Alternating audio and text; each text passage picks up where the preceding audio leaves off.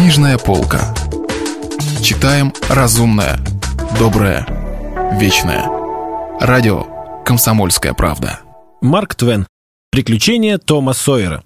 Читает Стас Бабицкий. Глава 36.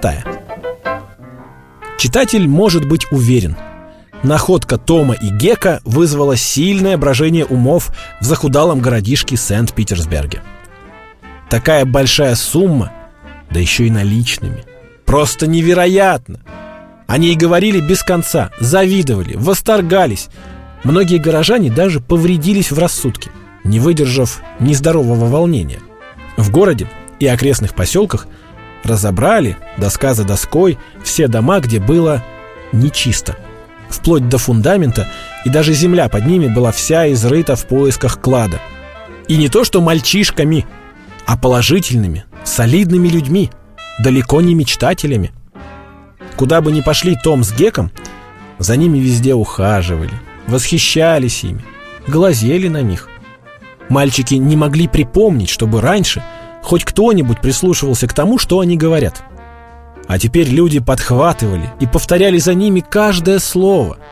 Что бы они ни сделали, все выходило у них замечательно. Они, видно, утеряли способность действовать и говорить, как обыкновенные смертные. Мало того, раскопали их прошлое, и даже там оказались на лицо все признаки оригинальности и таланта. Городская газетка даже напечатала их биографии. Вдова Дуглас положила деньги Гека в банк, а судья Тэтчер по просьбе тети Полли сделал то же самое для Тома. У каждого из мальчиков был теперь просто громадный доход – по доллару в день, а в воскресенье полдоллара. Столько, сколько полагалось пастору. Да и то ему только обещали, а получать он столько не мог. Времена ж тогда были простые. За доллар с четвертью в неделю мальчик мог иметь стол и квартиру, мог учиться, одеваться, да еще стричься и мыться за те же деньги. Судья Тэтчер возымел самое высокое мнение о Томе Сойере. Он говорил, что обыкновенный мальчик не вывел бы его дочь из пещеры. Когда Бекки рассказала отцу по секрету, что в школе Том выдержал ради нее порку, судья был заметно тронут.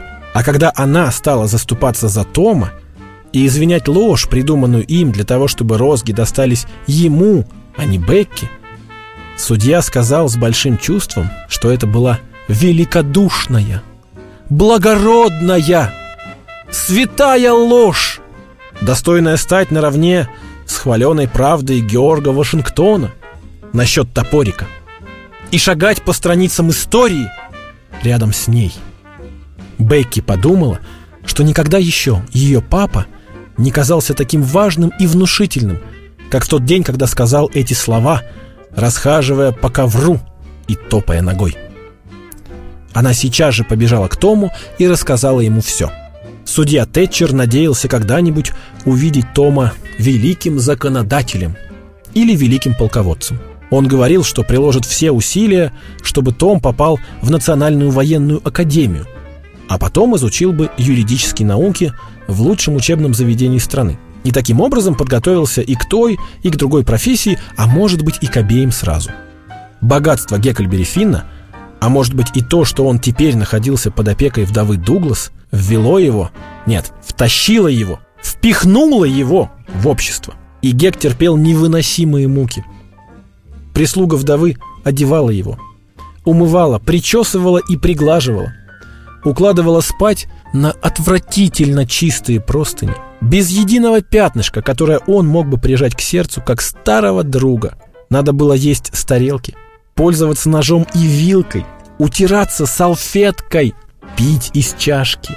Надо было учить по книжке урок, ходить в церковь.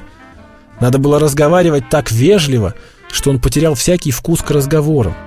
Куда ни повернись, везде решетки и кандалы цивилизации лишали его свободы и сковывали по рукам и ногам.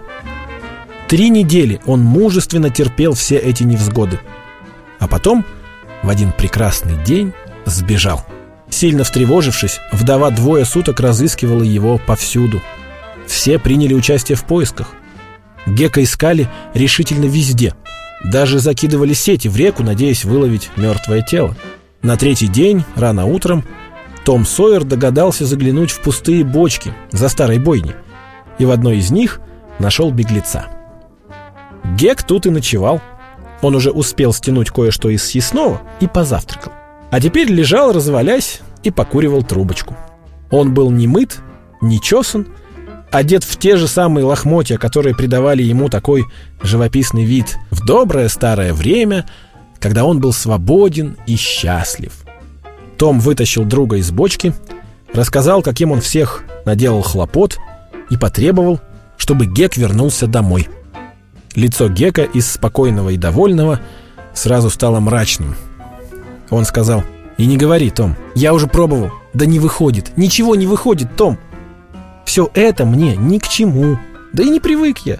Вдова добрая, не обижает меня, только порядки ее не по мне. Велит вставать каждое утро, в одно и то же время. Велит умываться.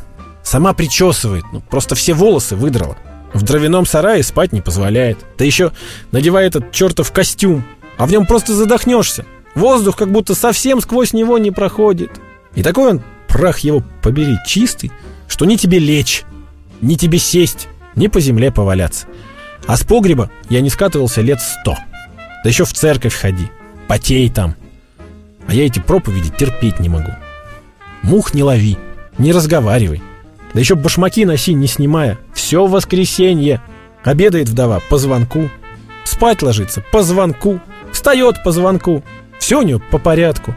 Ну где же человеку это вытерпеть? Да ведь у всех то же самое, Гек. Том, мне до этого дела нет. Я не все. Мне этого не стерпеть. Просто как веревками связан. И еда уж очень легко достается. Это и есть совсем неинтересно. Рыбу ловить? Спрашивайся. Купаться? Спрашивайся. Куда не понадобится, везде спрашивайся, черт их дери! А уж ругаться ни-ни. Так что даже и разговаривать неохота. Приходится лазить на чердак, там отводить душу, а то просто хоть помирай. Курить вдова не позволяет, орать не позволяет, зевать тоже, ни тебе потянуться, ни тебе почесаться, особенно при гостях. Тут он выругался с особенным чувством и досадой. И все время молится, прах ее побери. Я таких еще не видывал. Только и знай, хлопачи да заботься. Хлопачи да заботься. Это и жить вовсе не захочешь. Пришлось удрать. Том, ничего не поделаешь. А тут еще школа скоро откроется. Мне бы еще и туда пришлось ходить. Ну, я и не стерпел. Знаешь, Том, ничего хорошего в этом богатстве нет. А вот эта одежка как раз по мне. И бочка тоже по мне. Теперь я с ними ни за что не расстанусь. Том, я бы не влопался в такую историю, если бы не деньги. Так что возьми-ка ты мою долю себе, а мне выдавай центов по 10, только не часто. Я не люблю, когда мне деньги даром достаются. А еще ты как-нибудь уговори вдову, чтобы она на меня не сердилась. Знаешь, Гек, я никак не могу. Нехорошо получается. А ты попробуй, потерпи еще немножко. Может, тебе даже понравится. Понравится. Да попробуй посиди еще немножко на горячей плите. Может, тебе тоже понравится. Нет, Том, не хочу я больше этого богатства. Не хочу больше жить в этих проклятых душных домах. Мне нравится в лесу, на реке, а вот тут в бочке. Тут я и останусь. Ну их к черту! И надо же, чтобы как раз теперь, когда у нас есть и ружья, и пещера, и, может, совсем собрались в разбойники, вдруг подвернулась такая чепуха и все испортила. Том воспользовался удобным случаем. Слушай, Гек, хоть я и разбогател, а все равно уйду в разбойники. Да что ты? Ох, провалиться мне. А ты это верно говоришь, Том? Так же верно, как то, что я тут сижу. Только знаешь, Гек, мы не сможем принять тебя в шайку, если ты будешь плохо одет. Радость Гека померкла. Ну как не сможете? А в пираты же, вы же меня приняли. Ну, это совсем другое дело. Разбойники, они вообще считаются куда выше пиратов. Они почти во всех странах бывают самого знатного рода. Ну, герцоги там, ну и мало ли кто. Том, ведь ты всегда со мной дружил. Что же ты совсем меня не примешь? Ну примешь ведь, скажи, Том. Гек, я бы тебя принял. Непременно принял. Но что люди скажут? Скажут, ну уж и шайка у Тома Сойера. Одна рвань. Это про тебя, Гек. тебе самому будет неприятно. И мне тоже. Гек долго молчал, раздираемый внутренней борьбой. Наконец он сказал, ладно, поживу у вдовы еще месяц. Попробую. Может, как-нибудь и вытерплю, если вы примете меня в шайку, Том. Вот. Хорошо, Гек, вот это я понимаю. Пойдем, старик, я попрошу, чтобы вдова тебя поменьше тиранила. Нет, ей-богу попросишь. Вот это здорово. Если она не так будет приставать со своими порядками, я и курить буду потихоньку. И ругаться тоже. И хоть тресну, а вытерплю. А когда ты соберешь шайку и уйдешь в разбойники? Да сейчас же. Может, нынче вечером соберемся и устроим посвящение. Че это устроим? Посвящение. А что это такое? Ну, это когда все клянутся помогать друг другу и не выдавать секретов шайки, даже если тебя изрубят на куски. А если кто тронет кого-нибудь из нашей шайки, того убивать. И всех его родных тоже. Вот это повеселимся, так повеселимся. Еще бы. И клятву приносят ровно в полночь. И надо, чтобы место было самое страшное и безлюдное. Лучше всего в таком доме, где не чисто. Только теперь их все срыли. Ну, хоть и в полночь. И то хорошо, Том. Еще бы не хорошо. И клятву надо приносить над гробом и подписываться своей кровью. Вот, это дело. В миллион раз лучше, чем быть пиратом. Хоть сдохну, а буду жить у вдовы, Том. А если из меня выйдет заправский настоящий разбойник, и пойдут об этом разговоры, я думаю, она и сама будет рада, что взяла меня к себе. Заключение.